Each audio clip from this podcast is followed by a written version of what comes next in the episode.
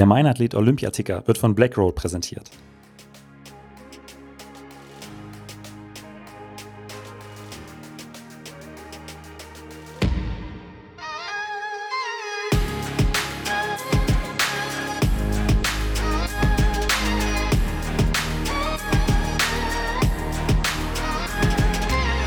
Mein Athlet, der Leichtathletik-Podcast aus Frankfurt am Main.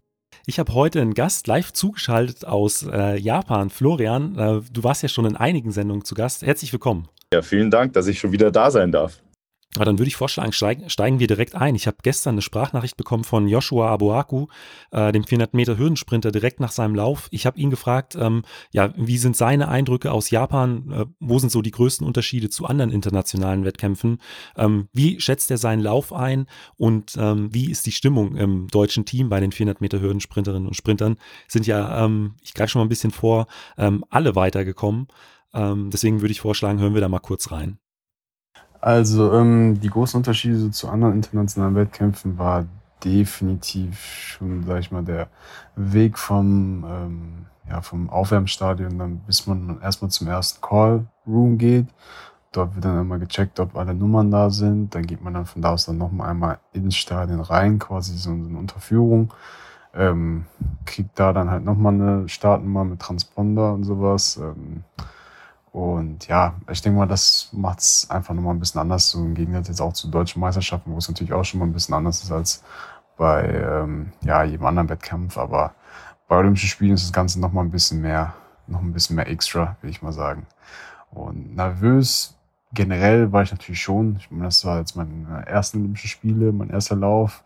Ähm, definitiv, aber ich würde sagen, jetzt im Endeffekt war es, ja, war es eigentlich ähnlich wie bei jedem anderen Wettkampf auch. Ähm, der jetzt auch die Außenbahn hat jetzt da eigentlich keine riesen Probleme gemacht. So, es kam mir vielleicht sogar ein bisschen entgegen. Ich konnte anfangs einfach mein Rennen machen, meinen Rhythmus laufen und ja, wie gesagt, das hat sich im Endeffekt auf jeden Fall aus, ausgezahlt. Ähm, das Feeling dann war natürlich sehr, sehr geil, weil ähm, einerseits habe ich es geschafft, aber auch meine beiden Teamkollegen. Ähm, also war da die, ja, die Freude natürlich dementsprechend ziemlich groß. Ähm, ja, auch mit meinem Rennen war ich zufrieden auf jeden Fall.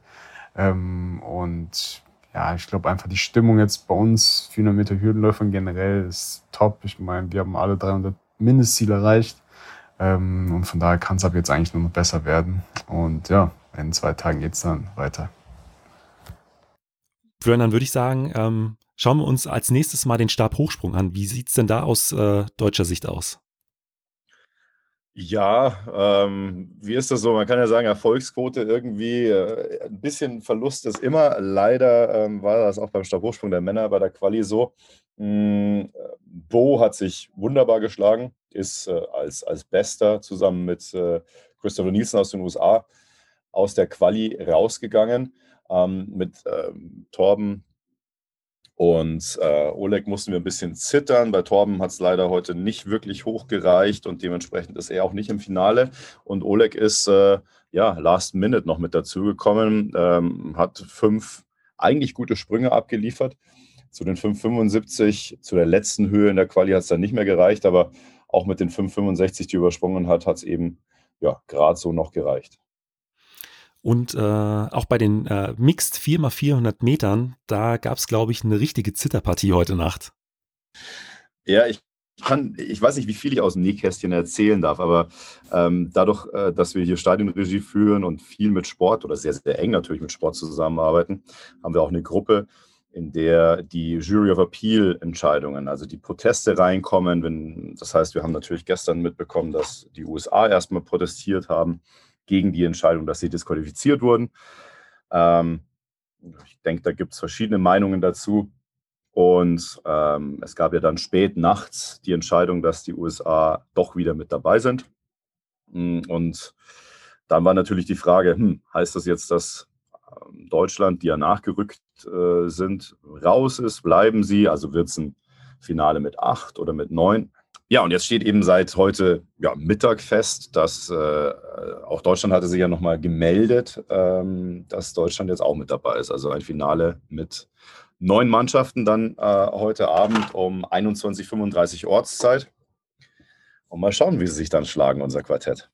Aber da gab es im Hintergrund mit Sicherheit noch die eine oder andere Diskussion, könnte ich mir vorstellen. Ja, und es gab natürlich dann auch von verschiedensten anderen Teams nochmal hm, einen Fingerzeig äh, und nochmal ja eben diese Protestnote. Ähm, die Jury of Appeal hat sich das alles angeguckt und ist zu dem Schluss gekommen, dass es eben jetzt bei diesen neun, inklusive den USA, bleibt. Ja, gestern stand ja auch die Qualifikationsrunde der Frauen im Kugelstoßen an. Mit dabei waren ja Sarah Gambetta, Christina Schwanitz und Katharina Maisch.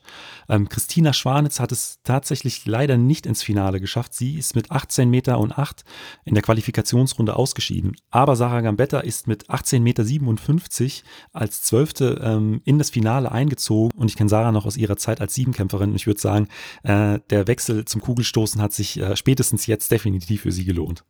Genauso weiter im Diskuswurf der Frauen ist Christine Pudenz. Sie ist mit 63,73 Meter auch für das Finale qualifiziert.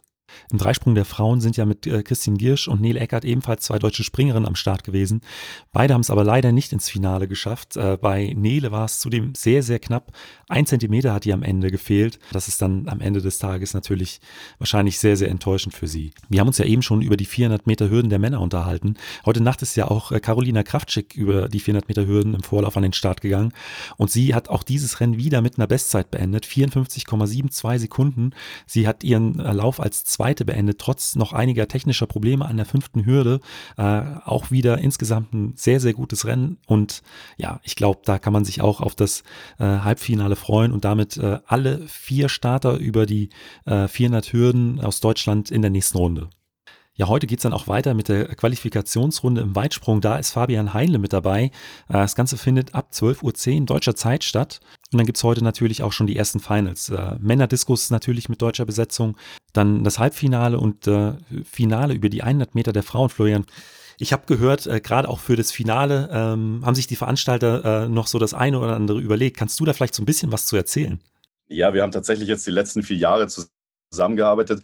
Hm, ich will gar nicht äh, zu lange jetzt darauf äh, eingehen, aber du weißt ja, eigentlich haben wir im Olympiastadion, wenn es Opening und Closing Ceremony gibt, und die gab es ja hier jetzt auch, wenn auch leicht veränderter Form, gibt es ja immer viele, viele Projektoren, wie man eben auch in der Opening Ceremony gesehen hat. Also der ganze, das ganze Infield war ja Projektionsfläche. Und dementsprechend war die Idee äh, eigentlich schon vor Doha, hier mit Tokio zu reden und zu gucken, welche Möglichkeiten gibt es, diese Projektoren auch für die Sportart, also für die Leichtathletik selbst zu nutzen und für unsere Präsentation.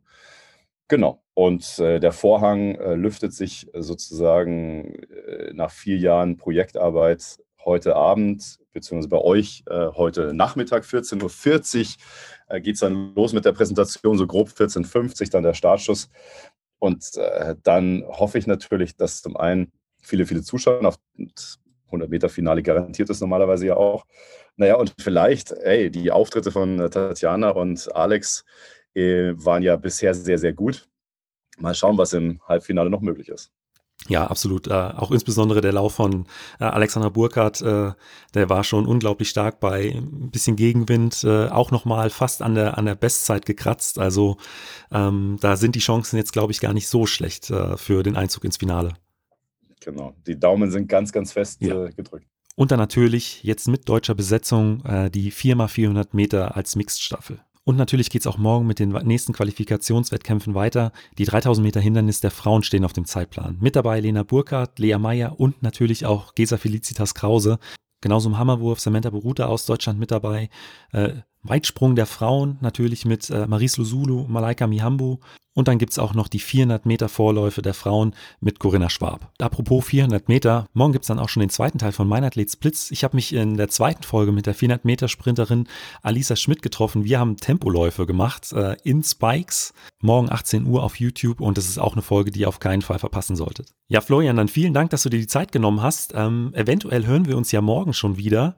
Ähm, ich wünsche dir jetzt erst nochmal ja, eine schöne Mittagspause und äh, eine gute Zeit.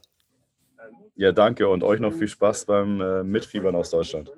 Und das war's auch schon wieder mit dem Meinathlet Leichtathletik Olympiaticker. Auch diese Folge wurde wieder von Blackroll präsentiert. Ähm, ich habe es gestern schon angesprochen.